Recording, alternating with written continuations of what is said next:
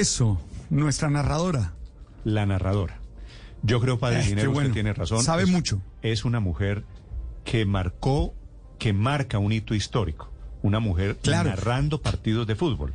Digo, no Néstor, además que lo no presentando programas deportivos, que eso Sino ya los hay, las hay afortunadamente muchas, narrando un partido de fútbol que era un terreno en teoría exclusivo de los hombres. ¿Sabe, ¿Sabe qué me gusta, Néstor? El conocimiento del juego, la descripción, la manera como lo hace. Es decir, realmente me encanta su relato, porque es un gran relato.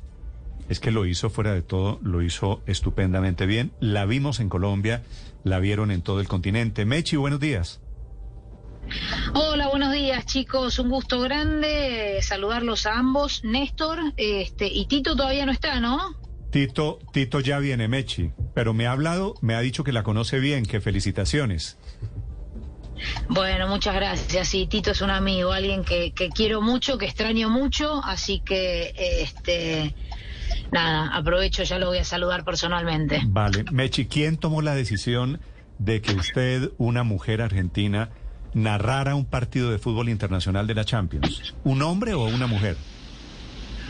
Eh, en realidad las designaciones las hacen en el canal, con lo cual, digo, hay partidos y partidos, siempre por supuesto me consultan si me siento cómoda con el partido que me van a dar, empecé con la empecé con la con la liga holandesa, con la Eredivisie, después este hoy estoy narrando más el calcho. eh, y ya me han tocado partidos de Champions, me ha tocado el Ajax y bueno, y el día de ayer eh, eh, Milan frente a Porto. Sí. Mechi, ¿usted es consciente, digamos, para efectos de su audiencia internacional, de lo que significa ver una mujer narrando un partido en ese mundo tan machista del fútbol, de los eventos deportivos? Mira, eh, la verdad sí, pero si me quedo, si me quedo con que es un mundo, este, manejado por, le diría prácticamente el 99%, o salvo muy poquitas excepciones que no llega ni al 1%, eh, le diría que tendría que no haber relatado nunca, no me debo haber, o no me tendría que haber animado, pero es raro, es raro, y esto tengo que confesar Claro.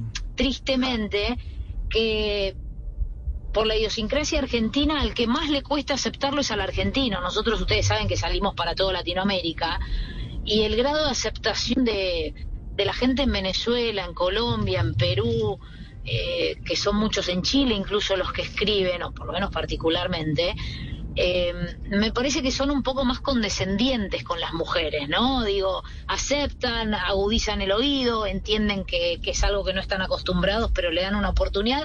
Creo que al argentino todavía le cuesta un poquito más. Mechi, ¿cómo fue el proceso para llegar a ser narradora? Sabemos que antes eras jugadora profesional de hockey, que narraste algo de rugby. ¿Cómo fue el proceso para llegar a narrar fútbol? Eh, fue por necesidad y no por el fútbol. Yo en ESPN comentaba hockey, que de hecho es lo que a lo que me he dedicado gran parte de mi vida y lo que me gusta, pero nunca teníamos un relator o narrador, como le dicen ustedes, nunca teníamos un narrador fijo, siempre era, bueno, el que estaba libre de fútbol, el que no hacía rugby, el que no hacía esto, el que no hacía el otro, terminaba en hockey y me parecía que para darle cierta jerarquía al hockey en la empresa había que tener eh, personas especializadas en ese deporte para poder narrar, algo que tal vez en la Argentina no, no, no existía, ¿no? Eh, así que fue por necesidad. Dije, bueno, voy a narrar yo y voy a buscar a una ex leona, que fue el caso de Sole García, eh, para que para que comente y así fue, empecé con el hockey y tácticamente aquel que conoce el hockey tácticamente es exactamente igual que el fútbol, igual. Creo que la única diferencia es que hay dos diferencias marcadas, que en el hockey haces el, los goles de- dentro del área y que no hay posición adelantada, ¿no? Sí, sí. Eh, el que tiene una clara lectura de hockey tiene sin dudas una clara lectura a nivel táctico, me refiero del fútbol. Eh, es más difícil relatar hockey, por lo menos en mi experiencia, porque tiene un ritmo vertiginoso, porque al haber cambios indiscriminados eh, es incluso mucho más engorroso el tema, porque nunca juegan 11 contra 11, por lo menos para el relator. Entra y sale constantemente, entonces hay una plantilla de, de por lo menos 30 personas, 30 jugadoras que están todo el tiempo, no sé, ya la entrada y la salida en cancha. Bueno, una cosa llevó a la otra, me junté, un productor amigo me dijo, ¿y no te animás fútbol? Me junté con Miguel Simón, eh, me gusta mucho el fútbol, me gusta más el fútbol internacional. Mm. Eh, me junté con Miguel Simón, le pareció maravillosa la idea, alguien que yo tengo como referente. Y bueno, y a partir de ahí empecé a, practicar el fútbol, o sea, a narrar fútbol. Y hasta que un día le toqué la puerta a la gente de ESPN y le dije, quiero hacer esto. Y era casi como, ¿vieron cuando estás en el lugar que tenés que estar y a la hora de que tenés que estar? Eh, este, pasó eso, era un poco lo que ellos buscaban. No, no sé si buscaban una mujer que relate, pero sí buscaban mujeres que comenten. Y, y ahí empezó Eso, la, eso, eso, la le vorágine. quería, eso le quería preguntar, Mechi, porque mujeres comentaristas de fútbol las tenemos en Colombia. Mujeres relatoras, narradoras Sí. de partido de fútbol, no hay en Colombia, la verdad. Yo no sé si en algún momento alguien, eh, no sé, no sé si alguien se vaya a atrever a dar ese, ese paso que a mí me parece que hay que aplaudir y allá tenemos que llegar. Cuando usted llega a la oficina de ese señor y le dice, mira, quiero narrar partidos, relatar partidos, ¿la miraron raro? No, no, en absoluto. Me, al contrario. Yo creo que eh, también la empresa lo estaba buscando. A ver, lo estaba buscando sin saber que lo estaba buscando. Porque olvídense que sea puntualmente narrar. Eh, y ESPN está buscando constantemente esto de lograr la igualdad de género, la diversidad. De hecho, creo que son leitmotiv de la empresa en algún punto. Eh, y cuantos más mujeres ocupen cargos o lugares que eh, en algún punto están, están ocupados por hombres, este, creo que el relato es uno de ellos, es un lugar prácticamente una anarquía masculina, pero porque así se ha dado en la vida. Entonces yo no, no es que vengo a, querer ser la precursora, capaz soy la precursora sin serlo. Hay otras narradoras, hay eh, ahora ahora no me acuerdo el nombre, En- pero en digo, hay una chica en Perú la hay una BBC que que, narra partidos eh, locales, ¿no?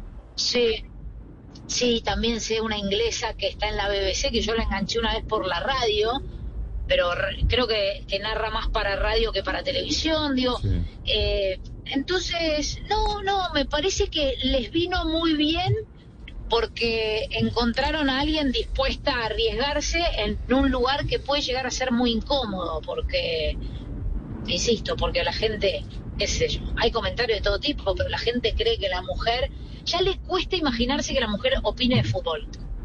Y aparte deberían ver un poquito a los costados cómo está creciendo el fútbol eh, femenino, no solo en la acuerdo, Argentina, de sino en el acuerdo, mundo. de acuerdo. Menchi, si le, si le Y- parece, si y le después parece, el consta- la constante narración, ¿no? Eh, medio, muchas veces la mujer tiene como un timbre particular y eso cuesta. Sí.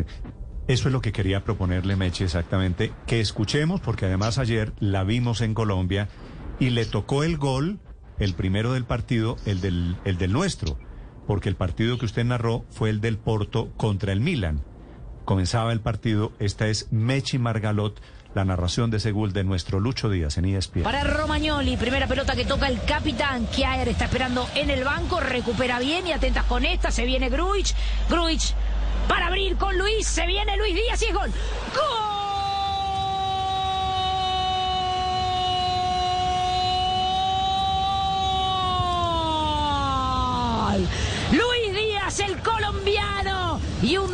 Luis Díaz, el colombiano, aquel 1 a 0 narrado por Mechi Margalot, la argentina. ¿Hay alguna diferencia que usted siente, Mechi, la narración masculina tradicional a esta suya de ayer? Eh, yo justamente soy una mujer que no tiene un timbre de voz demasiado agudo. Eh, tengo que mejorar mucho, no solo la narración, sino también el grito de gol. Fíjate si la afino, después se me... Cuando lo que sigue a- al grito de gol se me rompe un poquito la voz. Eso, bueno, es fonoaudiología y practicar. Este, pero creo que eso es, es acostumbrar el oído también, ¿no? Es Ustedes imagínense que desde que existe el fútbol existe la narración. Y desde que existe la narración, eh, la gente toda la vida ha escuchado hombres. Con distintos tipos de voz, con distintos tipos de timbre, pero siempre hombres. Entonces, eh, No, es un sí, cambio. no sé, yo me escucho y me da, yo me escucho y lo primero que escucho son los errores. Entonces me, me resulta, pero claro, bueno, eh, que también entiendo que es la única manera de corregir y aprender, ¿no? Nos pasa a todos, tranquila. Padre. Oye, eh, Me- Mechi, el, el la preparación de un partido, ¿verdad? Porque algunos creen que es simplemente ponerse frente al televisor y, y- o frente a la cancha y mm, ver los jugadores. No, seguramente hay toda una preparación. ¿Cómo la haces? No, chicos, les digo, eh, yo soy obsesiva, cosa que es bueno contarle a la gente que no es sano ser obsesivo, no es sano en ningún orden de la vida. No, yo preparo mucho. Yo, por ejemplo, para este partido ya había hecho el Milan en tres ocasiones, los últimos tres partidos del Milan en el calcho, salvo el encuentro contra la Roma. Eh, a mí me parece indispensable tres cosas. Un relator Ojo, esto no quiere decir que yo lo haga a la perfección en absoluto, pero yo tengo tres premisas donde yo no puedo fallar. Eh, yo tengo que conocer de memoria a los, a los jugadores, los tengo que reconocer en el campo. Sería mucho más fácil si yo estuviese en el campo de juego, pero claramente lo hago a través de un monitor porque si no estaría viajando por el mundo. Eh, entonces, yo no puedo fallar en ningún jugador, en el nombre, en reconocer a un jugador. Sí. Eh, yo no puedo fallar en, en, en la emoción que le pongo al relato. Yo no puedo fallar en la preparación que tengo para con el partido. Entonces, eso implica, por lo menos en mi caso, haber visto los últimos partidos del Porto, eh, haber preparado, qué sé yo, de dónde, de dónde sale el jugador, dónde se formó, eh, qué tipo de contrato tiene, por supuesto, es indispensable si es diestro o es zurdo o ambidiestro, porque eso tiene que ver, no sé, no me acuerdo en qué jugada, me parece que, eh, no me acuerdo qué jugador le queda de derecha y él es demasiado zurdo, entonces hay que hacer hincapié en eso y eso tiene que ver con el conocimiento. Eh, me parece que la preparación, hay muchísimos datos que quedan en el tintero porque Miguel Simón hay uno solo. Entonces, eh, hay veces que hay que tener cuidado qué hace uno con tanta información, porque no la podés volcar Mm. eh, en el partido todo el tiempo. Pero sí, a mí me insume, me insume mucho tiempo preparar, por lo menos como lo quiero preparar. Claro que dentro de un par de años cada vez empezaré a acotar un poco más esos tiempos de preparación, quiero creer. Y seguramente nosotros vamos a Sí. ver esa evolución. Mechi Margalot. A mí me tocó Argentina. verla, Néstor. Aquí llegó Tito, su- corriendo, su, amigo Mechi. ¡Hola, Tito! Mechi, querida. Te mando un fuerte, fuerte abrazo y te felicito. Tú no sabes el bien que le estás haciendo a todas las relatoras mujeres, por lo menos en Colombia, que no se animan. Y cuando te escucharon ayer, seguramente se van a animar hoy. Y decir, ¿y por qué? Si Sí, Mechi claro, porque van a decir, si esta es la competencia, vamos a competirle. No, no, no. bien. Mire, Mechi, detrás, detrás o antes que usted ha habido muchas mujeres que abrieron esa trocha, por lo menos en Colombia, me imagino que también en Argentina.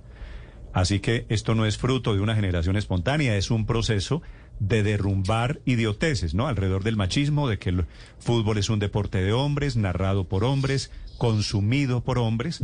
Así que yo creo que, digo, me parece, Tito, el de Mechi, Sí. un hito muy importante Sí, es un para, antes y un después. para la por- historia del fútbol. Porque ha habido otros, pero a este nivel, relatar un partido de Champions de la fase de grupos entre dos grandes es, es, es un punto, es, es romper la historia.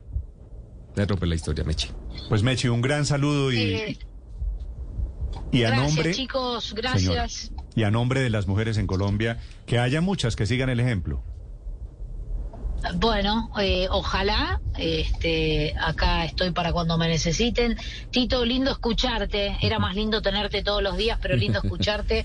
Alegro mucho que estén bien allá, chicos, y, y cuando quieran me llaman. Bueno, me parece Mechi, que con Tito hay una pregunta. relación especial. Muy ¿no? linda, muy linda porque nos veíamos, hablábamos, comentábamos de todo. sí, cómo no. Sí, sí, sí. Muy bien. Eh, pero salir a, a correr con Mechi es terrible porque te deja tirado, porque está preparada, sigue eh, No, preparándose Tito, como... eso era, eso era cuando era joven, eso era cuando era No. joven. Ahora ya tengo un cuerpo, ya estoy vieja, rota. El Es alto mentira. rendimiento es, no es sano. Es mentira porque, porque corre más que cualquiera de nosotros. Un gran abrazo, Mechi. Beso a todos. Chau, chau.